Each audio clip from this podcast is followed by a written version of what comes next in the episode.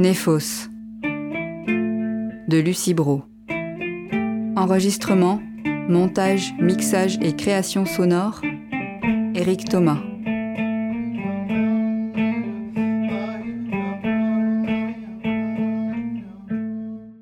Ma chère Donna, ça y est, je pars. J'ai attendu ce jour presque une année entière. Il y a des voyages que l'on doit faire seul, alors j'ai quitté Karim. Oncle Fred a fait le sien, et tu as pleuré toutes les larmes de ton corps. Des années plus tard, tu as choisi de partir à ton tour. Maman a compris ta décision, mais moi, je t'en ai voulu. Avec le temps, la colère a cédé la place à la tristesse. Malgré cela, je ne saurais jamais comment te remercier d'avoir insisté pour que je fasse ce voyage. Mon voyage, qui sera différent du vôtre.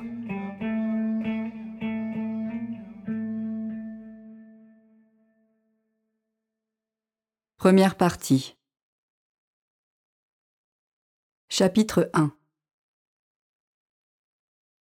L'avion amorça sa descente sur Athènes.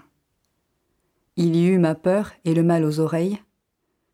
Il y eut cette lumière intense et éblouissante, et le ciel bleu. Il y eut l'odeur du taxi quand je m'y installai, l'odeur du cuir imprégné de tabac il y eut cette sensation de liberté que je ressentis, et le vent. Ici, je n'étais personne. Je tendis au chauffeur de taxi l'adresse griffonnée sur un morceau de papier, une page de cahier déchiré. La femme jeta sa cigarette sur le trottoir, empoigna ma valise et me fit signe de monter. Elle roula en silence pendant que les rues inconnues défilaient devant mes yeux. Elle gara son taxi sur le bas-côté et s'alluma une autre cigarette avant de descendre du véhicule. Elle déposa ma valise à mes pieds, pointa du doigt le sommet de la colline. Tu vois les escaliers? C'est ta rue. Rue Sorvolou, une rue étroite et pentue avec un escalier à mi-chemin. Elle passa une main dans ses cheveux. Étudiante? Mon appartement était au sous-sol d'un immeuble.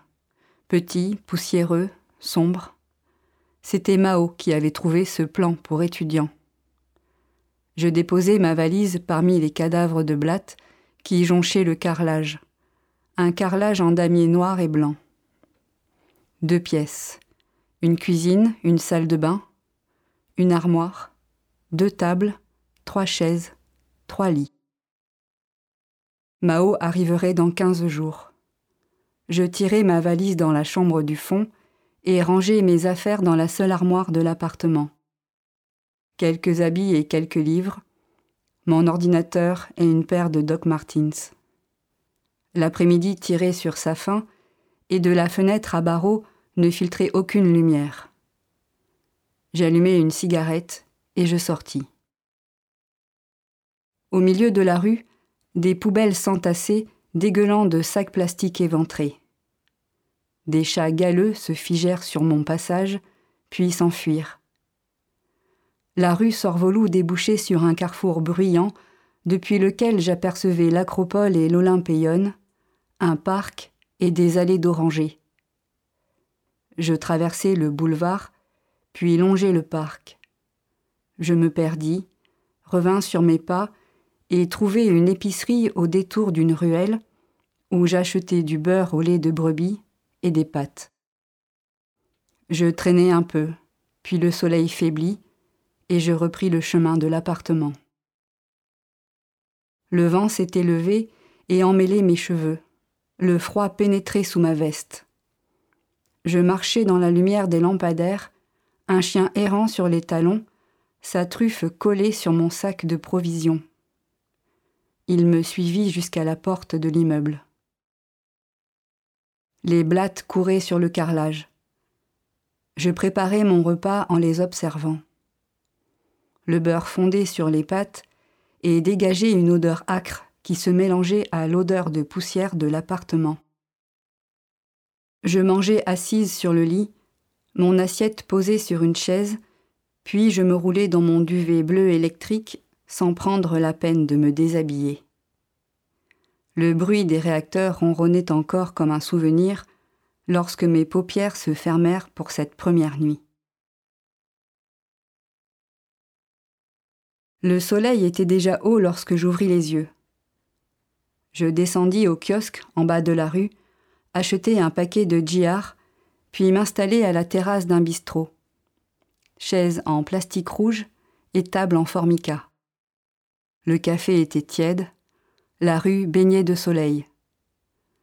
Les yeux encore lourds, j'observais les passants, des hommes jeunes et fiers, des femmes affairées, des filles exubérantes, des grands-pères rieurs au palan. J'avais étalé mes jambes dans les rayons du soleil. Mes Doc Martins délacés dévoilaient mes chevilles blanches. Les heures s'écoulèrent lentement, j'écoutais la ville et la sentais respirer et s'agiter.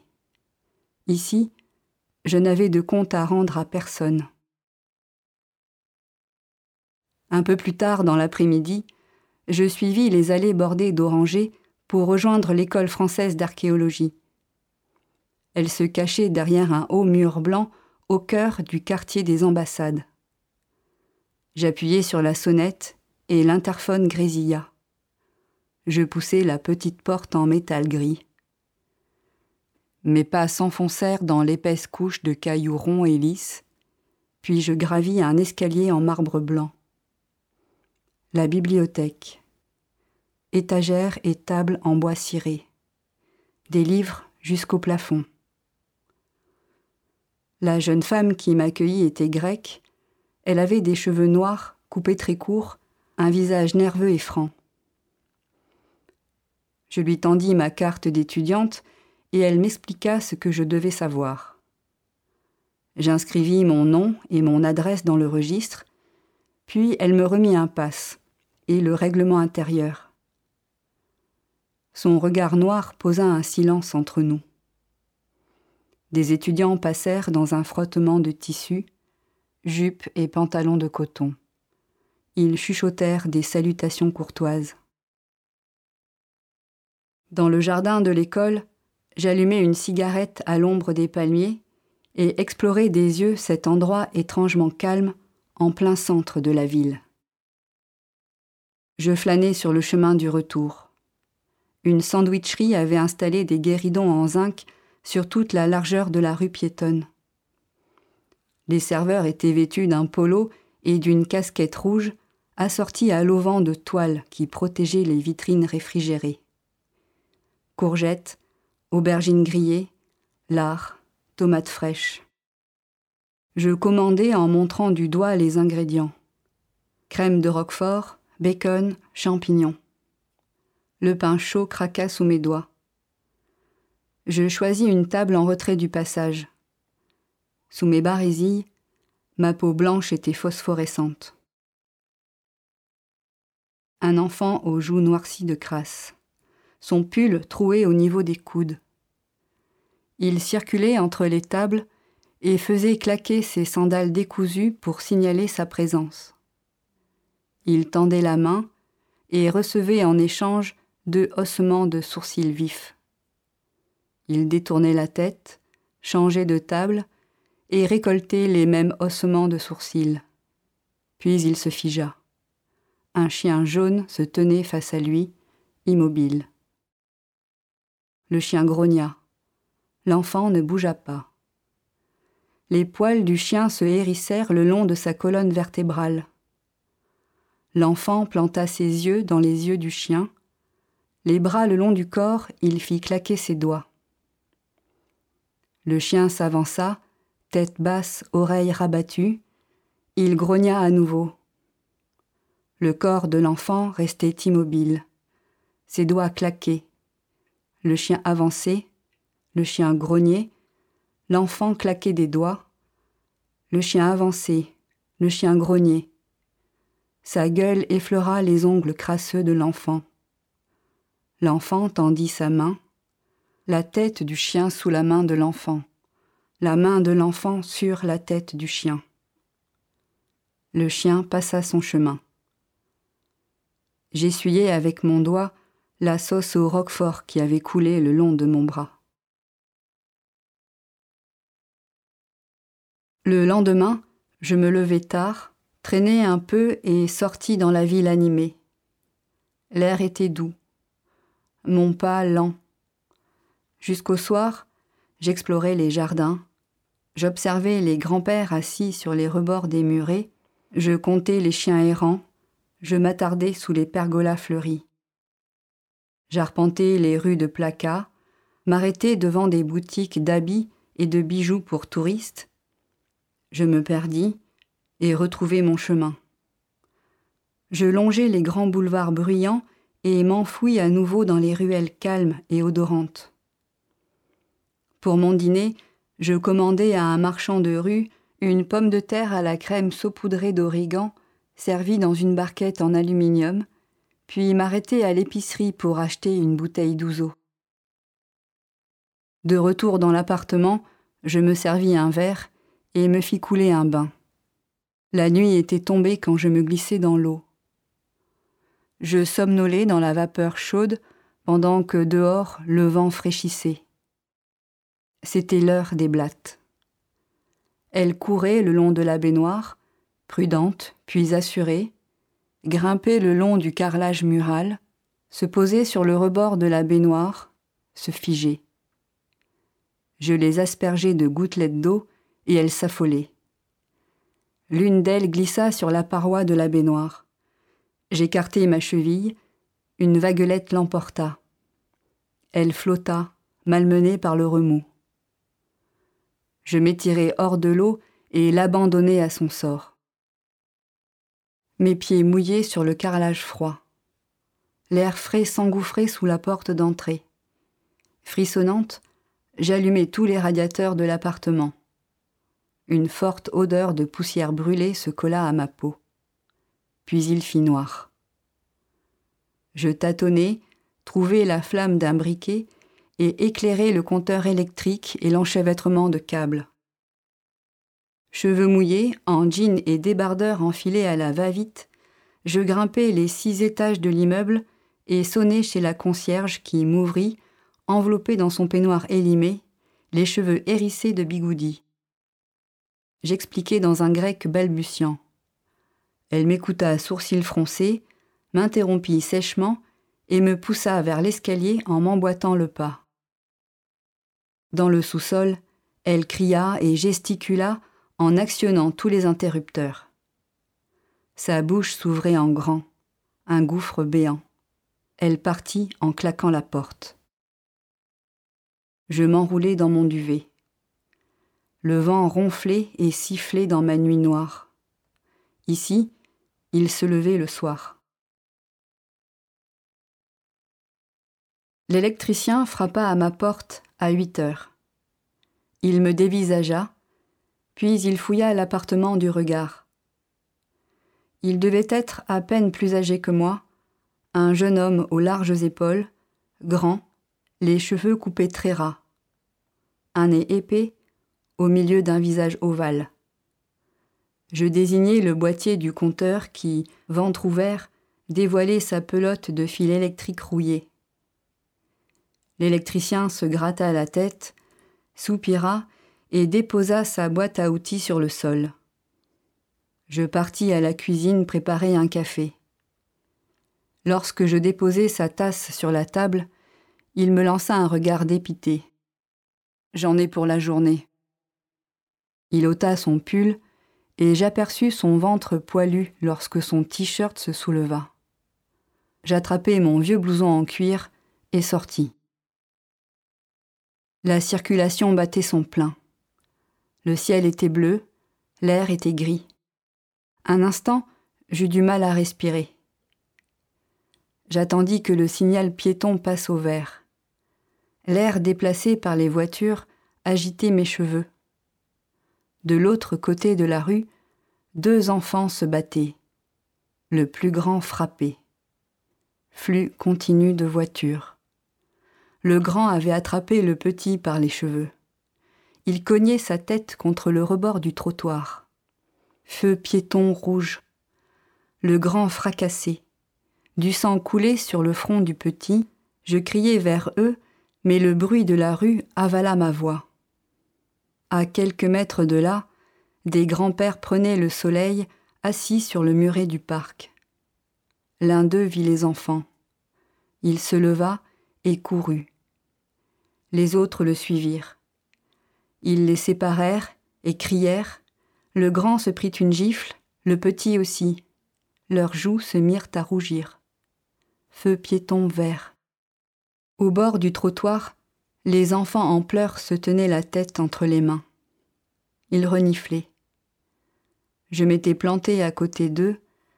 Je leur murmurais des mots que le bruit des voitures écrasait. Ça va aller maintenant. Sur le muret, les grands-pères avaient repris le fil de leur conversation. Ils se laissaient caresser par le soleil. Je marchais longtemps, tête pleine des chevelures brunes des enfants et des chevelures blanches des grands-pères, mes cheveux rouges s'emmêlant dans les feuillages des orangers. Quand je rentrai, l'électricien rangeait son matériel.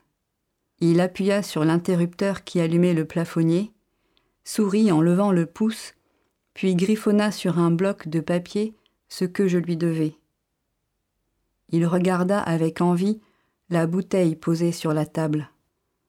Son visage se ferma lorsque je lui tendis les billets. Une fois seul, je me servis un verre et l'épaisseur de l'ouzo engloutit les têtes brunes et les chevelures blanches. J'allumai une cigarette. Les blattes se faisaient plus discrètes. Chapitre 2 Mao arrivait aujourd'hui. Je passais la matinée à ranger et à nettoyer l'appartement. Je rassemblais dans la pièce du fond mes affaires disséminées ici et là. Je calais le bureau à trois pieds contre le radiateur, alignais mes livres sur l'étagère au-dessus de mon lit et pliais mes vêtements dans l'armoire. Je lessivais la cuisine, déloger quelques blattes et ramasser les cadavres. Je récurais la baignoire, le lavabo et les toilettes.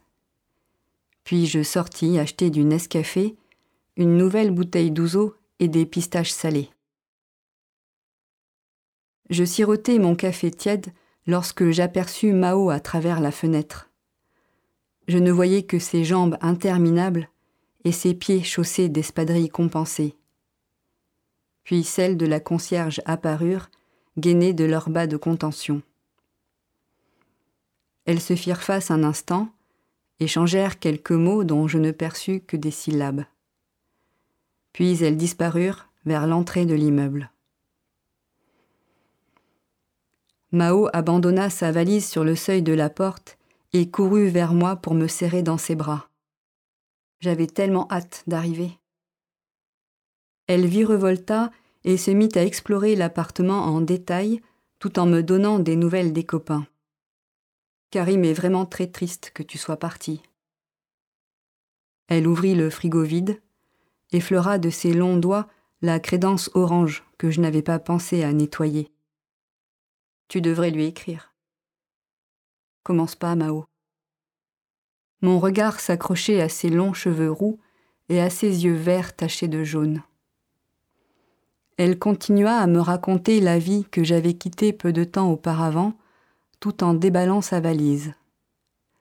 Elle en sortit des robes d'été, des jupes fleuries, des chemisiers, un pantalon en velours côtelé et un gros pull aux maillet tirés.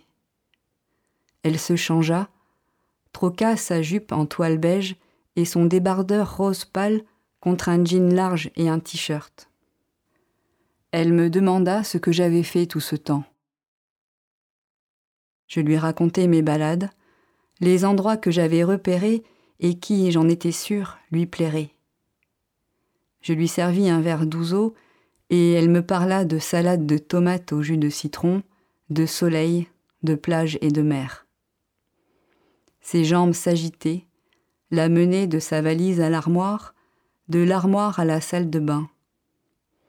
Je m'étais assise sur son lit et je l'observais prendre possession des lieux. Puis elle voulut prendre un bain. L'eau coulait à gros jets dans la baignoire. Le robinet grinça lorsqu'elle le ferma. Mao trempait et chantonnait. Quelques secondes de répit et de détente. Puis un cri strident. La porte de la salle de bain s'ouvrit en grand. Mao dégoulinait sur le carrelage, sa bombe de lac à la main. Dans la salle de bain, une blatte gisait sur le dos, laquée au dernier degré. Le samedi matin, le marché populaire s'installait à quelques rues de chez nous. Des étals de produits frais à bas prix, légumes, fruits, viande, poissons, œufs. Les marchands moustachus, casquettes vissées sur le haut du crâne, interpellaient les passants. Les ménagères négociaient. Poussettes et caddies s'enchevêtraient dans la cohue. Les commerçants flattaient les grands-mères. Elles souriaient, hoquetaient de rire, rangeaient une mèche de cheveux sous leurs fichus noirs. Du rouge apparaissait sur la peau tannée de leurs joues. Les couleurs et les odeurs de sucre et de terre gorgée de soleil se répandaient autour de nous. Elles me rappelaient les couleurs et les odeurs de mon enfance. Nous rentrâmes les paniers chargés d'oranges, de pommes de terre, d'épinards, de tomates, de concombres, de citrons jaunes. Le frigo débordait. Mao s'affaira à la cuisine. Enthousiaste, elle prépara les épinards dans une grande marmite cabossée qu'elle déposa sur le réchaud de camping emprunté à la concierge. La lampe de chevet éclairait les assiettes. Mao apporta le plat fumant de légumes sur la table. Les épinards craquèrent sous nos dents, à peine débarrassés du sable dans lequel ils avaient poussé. Mao pesta lorsque je les jetai à la poubelle. Nous nous installâmes au soleil sur les marches de l'immeuble. J'épluchai des oranges et séparai les quartiers que je tendais à Mao. Je sussautai mes doigts poisseux. Il y a un endroit que je veux te montrer. Dans le parc, une buvette en bois s'était installée le long de l'allée principale. Nous regardions les promeneurs en sirotant les jus de fruits que nous avions commandés. À côté de nous, un couple de quinquagénaires était attablé autour d'un litre de rosé frais. Elle parlait, lui se taisait. Elle agitait ses mains et le tissu de son paréo épousait les mouvements de ses bras. Il avait caché ses yeux derrière des verres fumés. Il buvait de grosses gorgées de vin et sa main ne quittait son verre que pour se resservir. Elle chercha du feu dans son sac, n'en trouva pas et se tourna vers nous. Mao lui tendit son briquet. La conversation s'amorça ainsi et s'étira jusqu'au soir. Elle s'appelait Anne, lui Alain. Ils étaient installés à Athènes depuis trente ans. Anne nous invita à dîner chez eux. Leur maison se dressait au sommet d'une rue en pente. Une maison blanche aux volets bleus, comme une maison de vacances. Anne sourit en ouvrant la porte d'entrée, et son nez couvert de taches de rousseur se plissa d'excitation. J'adore recevoir du monde. Nous entrâmes. Le mur peint du salon en trompe-l'œil. Un paysage de bord de mer, une fenêtre sur la Méditerranée, le rebord d'une terrasse ornée de coupes de fruits et un bateau qui rentre au port. Alain se rendit dans la cuisine et mit à réchauffer un ragoût de mouton au céleri. Il sortit un jerrycan de rosé et but en surveillant la marmite. Mao et Anne s'installèrent dans le canapé du salon et reprirent leur conversation en décortiquant des pistaches. La bibliothèque. Camus, Gide, Sartre. Je fis glisser mes doigts sur le dos des livres impeccablement classés par ordre alphabétique. Alain me fit signe de le rejoindre. La cuisine s'ouvrait sur le jardin. Il avait déposé sur la table de la terrasse une assiette de feta saupoudrée d'origan et le jerrycan entamé. Une glycine au tronc noueux enlaçait la pergola. Alain remplit son verre et un autre pour moi. Je lui tendis mon paquet de djihar. Il prit trois cigarettes, en aligna deux sur la table et alluma la troisième. Le rire de Mao arriva jusqu'à nous, un rire franc et sonore, un rire grave qui venait du ventre. Je souris, mais Alain resta impassible, comme enfermé dans un étrange silence que je décidai de rompre. Pourquoi êtes-vous venu vivre à Athènes? Il leva ses yeux gris vers moi, puis baissa la tête sur son verre qu'il enserrait de ses deux mains. Il se mit à parler lentement ses rêves de jeune homme, vivre au soleil, peindre, s'imaginer une vie d'artiste, les désillusions, les déceptions, ne pas se plaindre, se taire, douter, et le temps qui passe. Alain alluma une autre cigarette. Et toi, Michel, qu'est-ce que tu es venu chercher ici? Je ne sais pas vraiment. Alain me fixait, je détournais la tête et balayais le jardin des yeux. Peut-être que c'est moi que je cherche. Alain ricana en expirant la fumée de sa cigarette. Il me resservit un verre, puis un autre, jusqu'à ce que les filles nous rejoignent.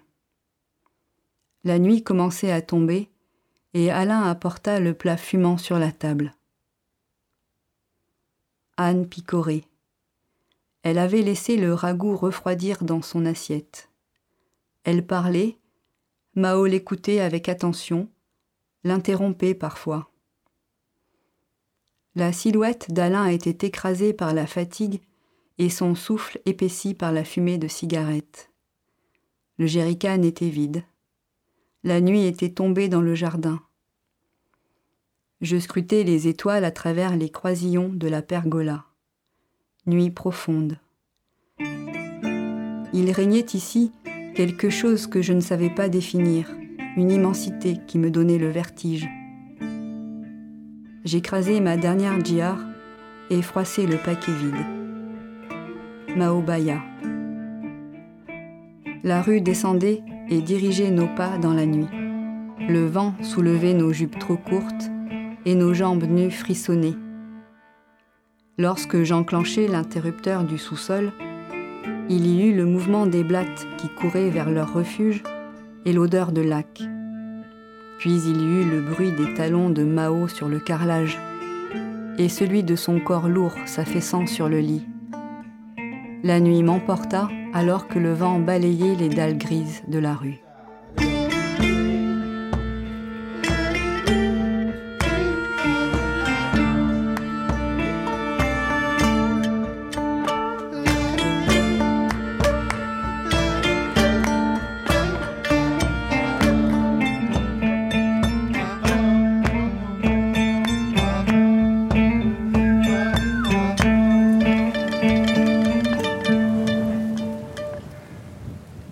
Néphos.